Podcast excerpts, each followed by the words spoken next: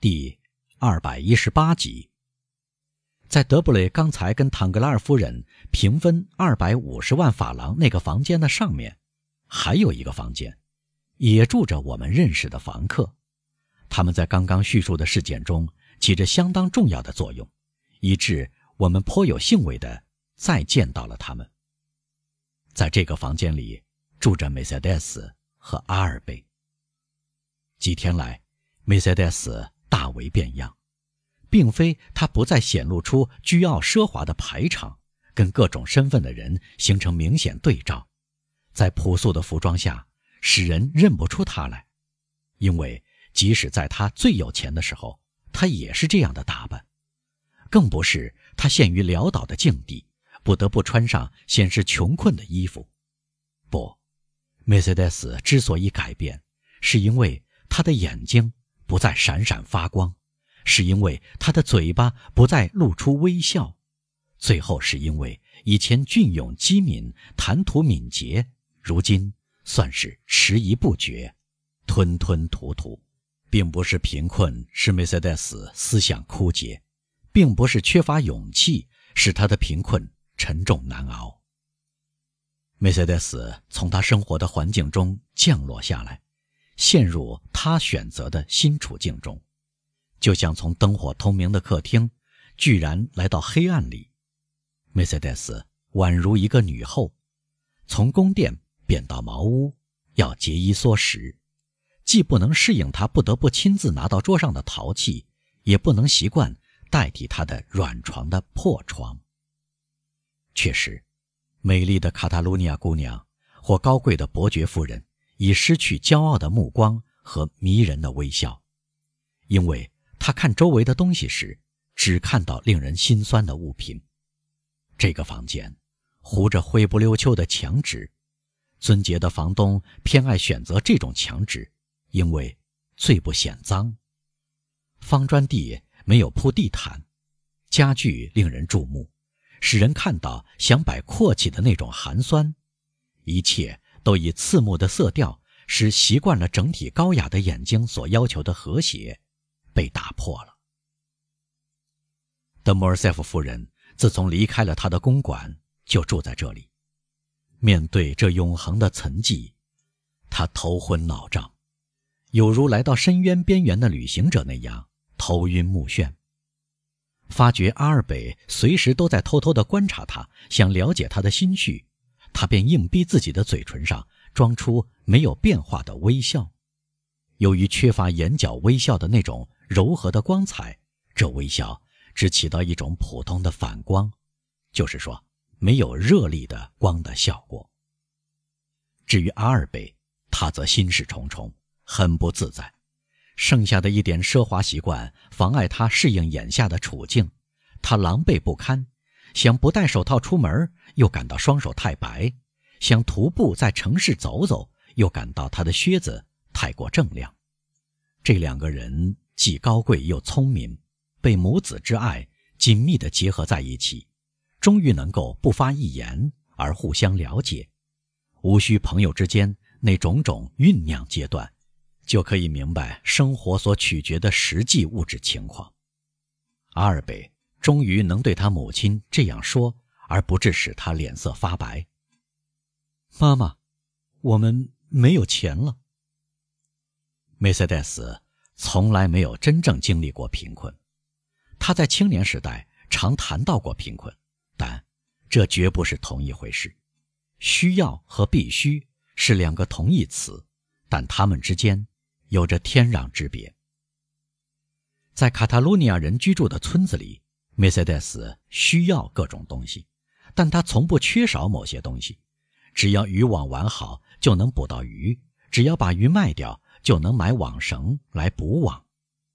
再说，人一旦失去了朋友，只有对物质状况一无帮助的爱情，便只想到自己。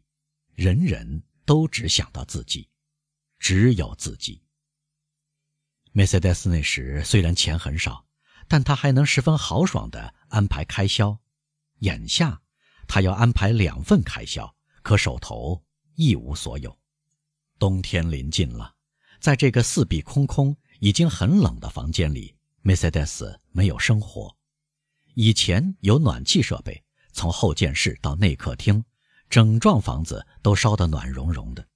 他眼下连一朵可怜的山花也没有，而以前他的套房是培植名贵花卉的温室。但，他还有儿子。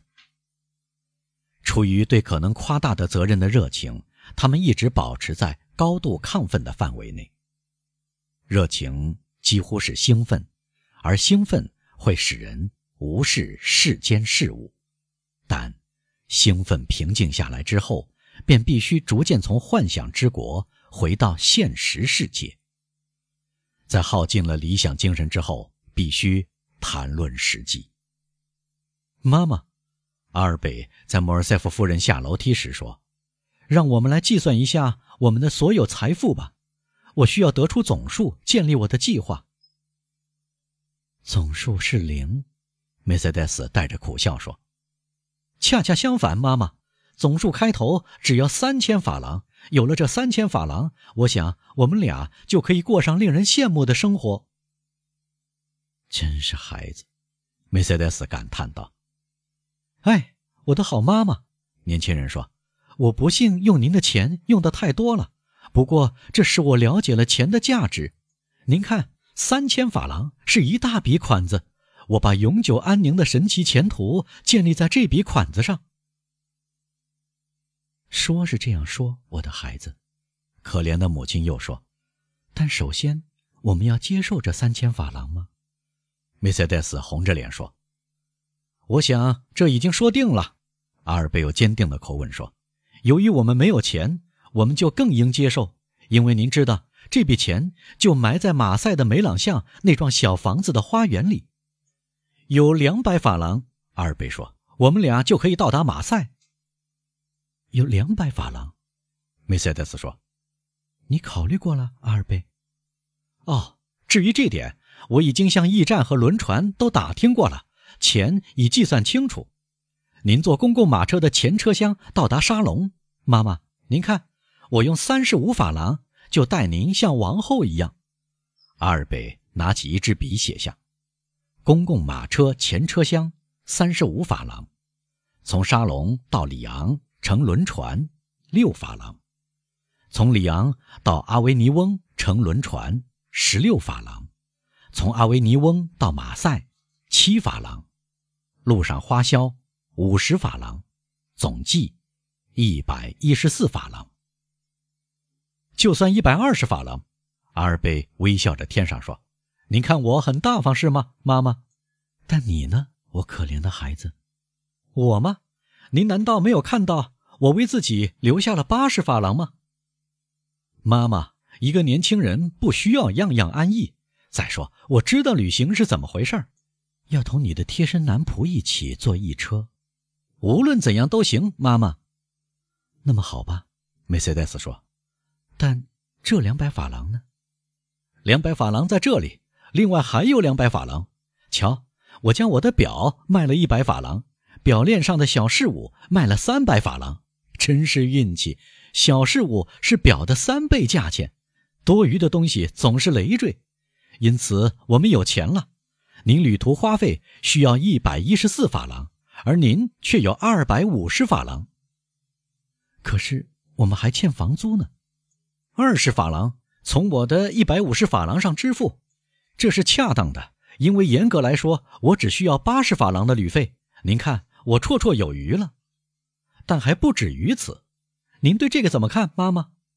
阿尔贝掏出一个嵌有金扣的小笔记本，这是他剩下的一件过去的心爱之物，或许可能是那些敲他的小门的神秘的戴面纱女人中的一位赠予的信物。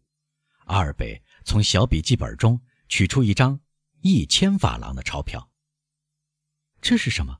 梅赛德斯问。一千法郎，妈妈。吼，一点不假。这一千法郎是从哪里来的？听着，妈妈，您不要太激动。阿尔贝站起来，走过去抱稳母亲的双颊，然后凝视着她。妈妈，您想象不出，我觉得您多么美。年轻人怀着深厚的母子之爱说：“说实话，您是我见过的最漂亮、最高贵的女人。亲爱的孩子，梅赛德斯说，徒劳的想忍住在眼角冒出的一滴眼泪。说实话，您遭逢不幸，我对您的爱反倒变成崇拜了。只要我还有儿子，我就不会不幸。梅赛德斯说：“只要我还有儿子，我就绝不会不幸。”啊，不错，阿尔贝说。但考验就要开始了，妈妈，您知道我们说好的事儿吗？我们说好什么事儿了？梅赛德斯问。是的。我们说好了，您要住在马赛，而我呢，我要到非洲去。为了代替我放弃的姓氏，我要确立现在的姓氏。梅赛德斯叹了一口气。妈妈，昨天我已加入北非骑兵。年轻人有点羞愧地低下眼睛，因为他连自己也不知道，他的目光低垂，有着崇高之处。更确切地说，我认为我的身体是属于我自己的。我可以卖掉它。昨天我顶替了一个人。像俗话所说，我卖掉了自己，而且，他竭力微笑着补充说，比我预想到的更值钱，就是说两千法郎。这一千法郎，就是这样来的吗？梅赛德斯颤抖着问。这是钱款的一半，妈妈，另一半在一年内付清。梅赛德斯。带着难以形容的表情，举目望天，因内心激动而涌出的两滴眼泪，本来止住在眼角上，如今默默地沿着面颊流下来。他的血的代价，他低声说：“是的，如果我牺牲的话。”莫尔塞夫笑着说：“但我向你保证，妈妈，相反。”我决心要历尽艰险保护自己，我从来不像眼下这样感到求生的渴望。我的天，我的天哪！梅赛德斯说：“况且，为什么您以为我会牺牲呢，妈妈？难道拉莫里希尔那另外一个南方的奈牺牲了吗？难道商加尼埃牺牲了吗？难道波多牺牲了吗？难道我们认识的莫雷尔牺牲了吗？妈妈？”当您看到我穿着绣边军装返回时，请想想您将会多么高兴吧！我向您郑重宣称，我打算大显身手。我选择这个团队是为了扬名。梅赛德斯叹了口气，一面竭力微笑。这个圣洁的母亲明白，她让儿子一人承担牺牲的全部重负是不对的。那么，阿尔贝又说：“您明白，妈妈，您已经确保有四千多法郎。”有了这四千法郎，您能生活整整两年。你这样认为吗？梅赛德斯问。伯爵夫人脱口而出的这句话，流露出千真万确的悲哀。阿尔贝绝不会不明白话的真正含义。他感到心里揪紧了，便拉住母亲的手，温柔地捏在自己手中。是的，您能这样生活下去。我能生活下去，梅赛德斯大声地说。不过你不要走，是吗，我的儿子？妈妈，我要走的。阿尔贝用平静而坚决的声音说：“您太爱我了，不会让我在您身边游手好闲、一无用处的。再说，我已签了字。你按自己的意志行事，我的儿子。我呢，我。”按上帝的意志行事，我并非按自己的意志行事，妈妈，而是按理智、按需要行事。我们俩处在绝境之中，是吗？眼下生活对您意味着什么呢？什么也不是。生活对我意味着什么呢？哦，没有您，妈妈，那就极少可留恋了。请相信这一点，因为没有您，我向您发誓，一旦我怀疑父亲，否认他的姓氏。这种生活便终止了。如果您希望我还抱着希望，我就活着；如果您让我来照料您未来的幸福，您就使我力量倍增。我会在那边找到阿尔及利亚的总督，他心地高尚，尤其是个地道的军人。我把自己悲惨的身世讲给他听，我求他不时照看我。如果他守约，注意我的所作所为，要是不战死在沙场，不到六个月，我就会成为军官。如果我当了军官，您的命运就有了保障，妈妈，因为我就有钱供您和我花销。另外还有一个我们俩能引以为荣的新姓氏，因为这也将是您真正的姓氏。如果我战死了，那么，亲爱的妈妈，您愿意的话，也可以死去。那时，我们的不幸也到了尽头。很好，梅赛德斯回答，目光高贵而动人。你说的对，我的儿子。向那些注视着我们、等待我们做出行动，以便对我们做出判断的人证明，我们至少是值得同情的。不要有悲凉的想法，亲爱的妈妈。年轻人大声地说：“我向您发誓，我们是，或者我们可以成为非常幸福的人。您是一个既充满睿智又能忍辱负重的女人。我呢，我会变得清心寡欲。我希望能这样。我一服役就会有钱。你一旦住在当戴斯先生的家里，就会平静下来。我们试试看，妈妈，让我们试试看。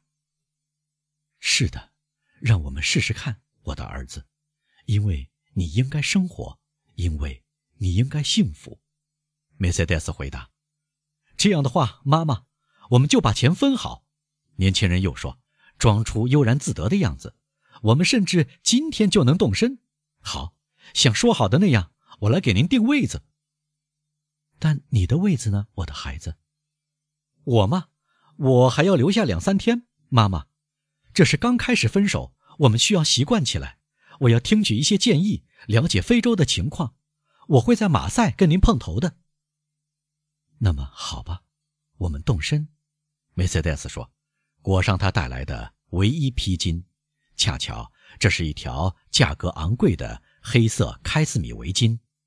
我们动身吧。”阿尔贝匆匆地收集好他的文件，拉铃叫人来付清他欠房东的三十法郎，然后。把手臂伸给母亲，走下楼来。有人比他们先下楼。这个人听到栏杆上的绸裙的摩擦声，便回过头来。德布雷，阿尔贝低声地说：“是你，莫尔塞夫。”大臣秘书回答，在楼梯上站住。好奇心使德布雷战胜了保持匿名的愿望。再说，他被人认了出来。在这幢不为人知的楼里遇见年轻人，他确实觉得很有趣儿。阿尔贝的不幸遭遇刚在巴黎引起很大的轰动。莫尔塞夫，德布雷又说了一遍。随后看到半明半暗中的莫尔塞夫夫人依然年轻的身材和黑色面纱。